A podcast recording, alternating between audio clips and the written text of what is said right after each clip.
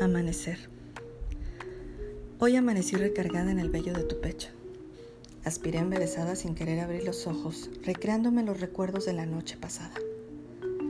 Recorrí con las yemas de los dedos el camino de tu columna vertebral de norte a sur, mientras dejabas escapar entre los labios un poco de aire atrapado, disfrazado de gemido suave.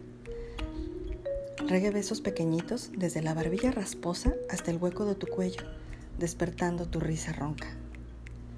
Buenos días, coincidimos sonriendo, y las bocas se encontraron chocando a mitad del camino con dientes, lenguas juguetonas y caricias dulces.